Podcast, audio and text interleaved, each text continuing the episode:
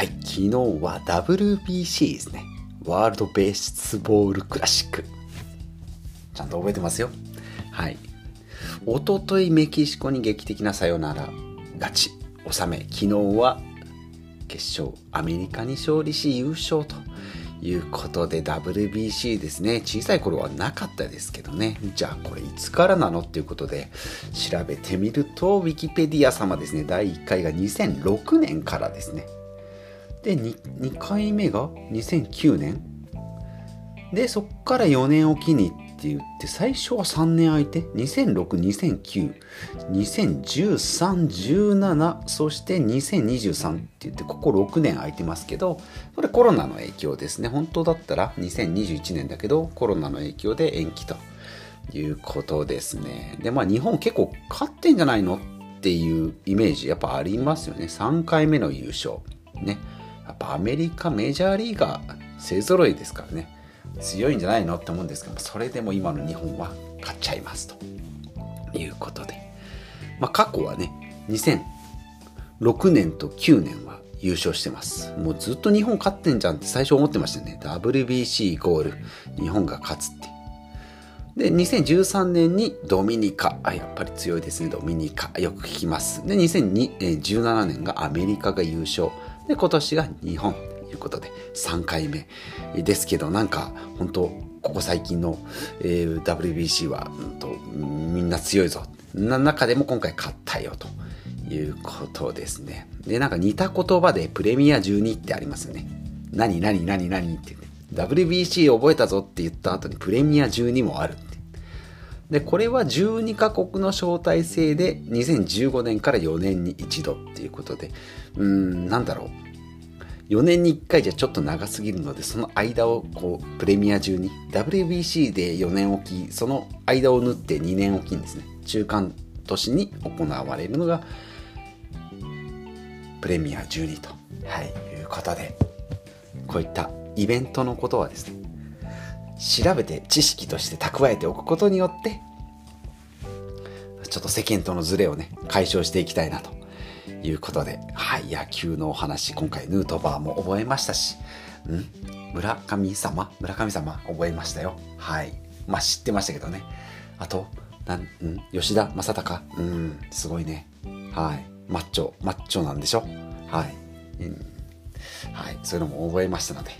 これからもこういったイベントの際にはちょっと調べてね、知識として覚えておきたいなということで、本題遅えよと思うかもしれないんですが、今回は704回ですね。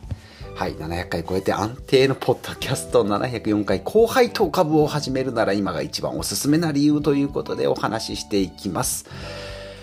はい。毎週木曜日は株式投資のお話で、え、ございます。はい。まあ株式投資ね、やっておりますが、まあ、まず株式投資のメリットね、もう繰り返しになるかもしれないですけども、自分の労働ではなくてお金に働いてもらう。これが1個目のメリットですね。で、2つ目が外的要因で変化する。変化するんですね。100万円の価値、まあ1万円の価値がね、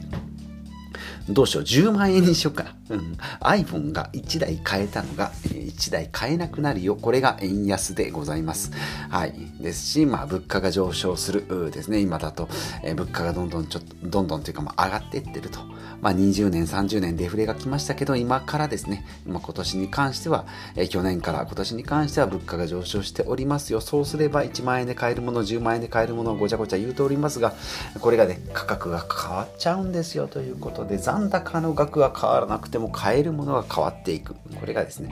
えー、このリスクを分散させるためにも株式投資、えー、がいいんじゃないかな。まあ、現金があり、株式投資があり、まあ、ゴールドとかビットコインとかね、まあ、そういったものをどんどんどんどん分散していくことによって、いろんなところにお金が、まあ、貨幣価値があるものを置いておくっていうことでバランス。あっちが、えー、現金が弱くなれば、えー、実物資産でとか、不動産を売ったりとかですね、そういった選択肢が出てくるんじゃないかなと思いますが、100万円握りしめててもですね、世界経済が変わったり、円の価値、ドルの価値が強くなり、円の価値が下がれば買えるものが減ってきますよということですね。はい。これ,、まあ、これが2つ目。3つ目が再現性が高く少額でも、えー、投資ができるですね、まあ、今だと積立 NISA とかもあります、イデコもありますので、えー、税制面、税金面でも優遇されておりますよということで、まあ、もちろん働いてですね、給与所得を得ます。で、株式投資もします。不動産の投資もしますとかですね、えー、ゴールド持ってます。金の延べ棒を持ってますとかでね、えー、そういったものを分散しておくことによって、誰かが頑張ってくれる。自分も頑張るし、他の周りのものも頑張ってくれて、え、お金がどんどん、まあ、どんどん増えていくというか、うん、使っても減らない資産が出来上がるということですね。はい、その一つ一つして株式投資をお勧めしておりますが、今まではね、インデックス投資ってことで、まあ、インデックス投資だったら、米国一択じゃないのかと。米国が一択だったでしょということで今まで来ております。2010年から2020年ぐらいまではですね、米国、えー、 GAFAM と呼ばれるですね、Google、Amazon、Facebook、Apple うんと Microsoft もうその辺がですね、IT 関係がボーンと伸びてきました。まあ、これからね、まあ、今から10年はどうなるかというふうに言われておりますが、やはりテクノロジー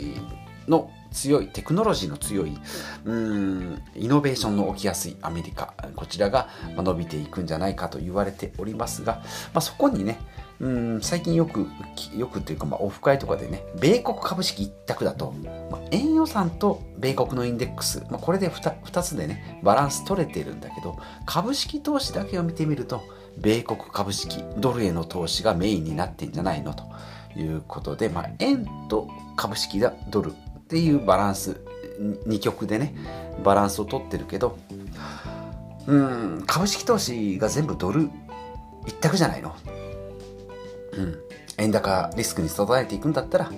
日本の株式。ね。で日本のインデックスじゃだったらいいんじゃないのって思うんですけど日本のインデックス投資はねいいものはないと。いうふうにされております。手数料が高いとかね。まあ、いろんなものがセットになってますよってありますね。えー、ドラクエが欲しいのに、えー、全然面白くないソフトまでつけて、えー、売ってましたよっていうのは一時期ありましたけど、まあ、そんな感じですね、イメージでいけば。なので、まあ、日本の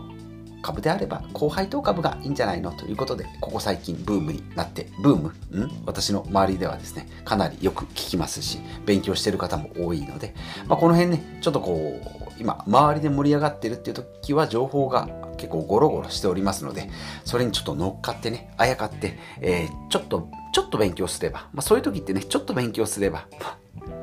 まあ、投資でちょっと勉強して、ね、お金をぶち込むっていうのは一番騙されるパターンかもしれないんですけど、まあ、その辺のリスクもね、えー、しっかりこう見極めながら、えー、やっていきたいなと思います。日本の高配当株ですね。まあ、一社、うんまあ、昔から聞くのであれば JT とかね、花王とかね、そういったところですね。もうタバコなんか吸わねえよって思うかもしれないんですけど、そうじゃないと。株式投資はそうじゃない。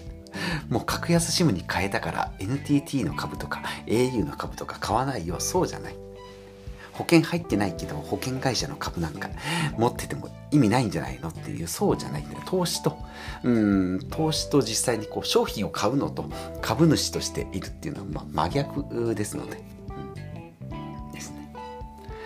えー、そういったまあ後輩等株を見つけながら、えー、1万円で買った株式を、えー、持っておきながらそこから配当金は200円300円がチャリンチャリンと毎月毎年入ってくると。いうことで 2%3% 大体2から3%ぐらいですかね高配当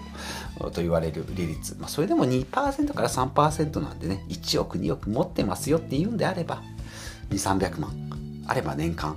うん、生活できるかなどうかな。でも1億円持ってて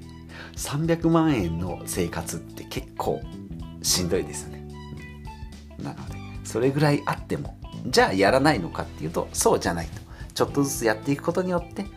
うん、金の鶏、卵、産む金の卵を産む鶏ん？何色だ？金、鶏は何色だ？金の卵を産む鶏か。うん、ですね。を飼っていくことによって、うん、その鶏自体は、えー、売ったり買ったりしないけど、卵がね、こうポコポコ生まれてきますよ。その卵を売っていけばずっと、うん、ね、鶏に例えたり、木の、木の枝に例えてリンゴがね、なるよとか、毎年リンゴがなって、そのリンゴをこう食べたり、売ったりすることによって資産が目減りせずに活用できますよと。いうのが、まあ、高配当株ですね。なので、まあ、インカムゲインとキャピタルゲインっていうところのキャピタルじゃなくて、インカムの方ですね。だから家賃収入、不動産投資でいうとこの家賃収入に似てるんじゃないかなということで、えー、はい。高配当株やってみたらいいんじゃないの？ということで、今、株式投資はインデックス、アメリカ、米国インデックス、うん、米国8割、全世界が2割っていうので、うん、なんか今までの定石とされてき、えー、ましたが、インデックス投資、米国インデックス投資プラス高配当株の二刀流ですね。大谷、ここで出てきました大谷。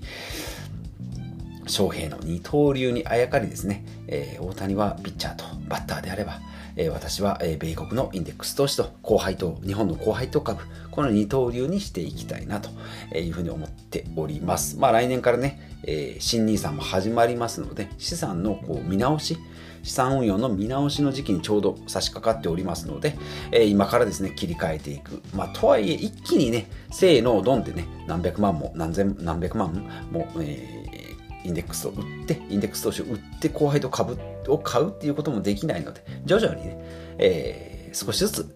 高配当株を買っていきながら、その分インデックス米国インデックスをちょっとずつ売却していく、そんなイメージで、え資産をね、えー、振り分けていきたいなということですね。はい。まあ、ちょっと周りの方ともね、えー、2週間に1回コラボしておりますハマンさんとの、えー、やり取りもありますけども、いろんな方からね、ちょっとこう、高配当株の情報を仕入れながら、まあ、自分でももちろん調べてね、えー、買っていきたいなというふうに思っておりますので、え今後の資産形成に、え要チェックで、えございます。えー、私の資産運用に要チェックしていただければ、はいまあ、このポッドキャストを聞いていただければね、その辺もチェックできるんじゃないかなというふうに思っております。ということで、今回は以上になります。えー、今回は後輩当株を始めるなら今が一番おすすめな理由ということで、えー、理由は周りで勉強している人がいるから、うん、私もちょっと勉強したら、えー、他の人と同じような情報が、えー、集められて同じ成果が得られるんじゃないかなと、そんな浅ましい気持ちでやっておりますますが、まあ、きっかけなんかそんなもんでございます。はい。ということで、えー、また次回お会いしましょう。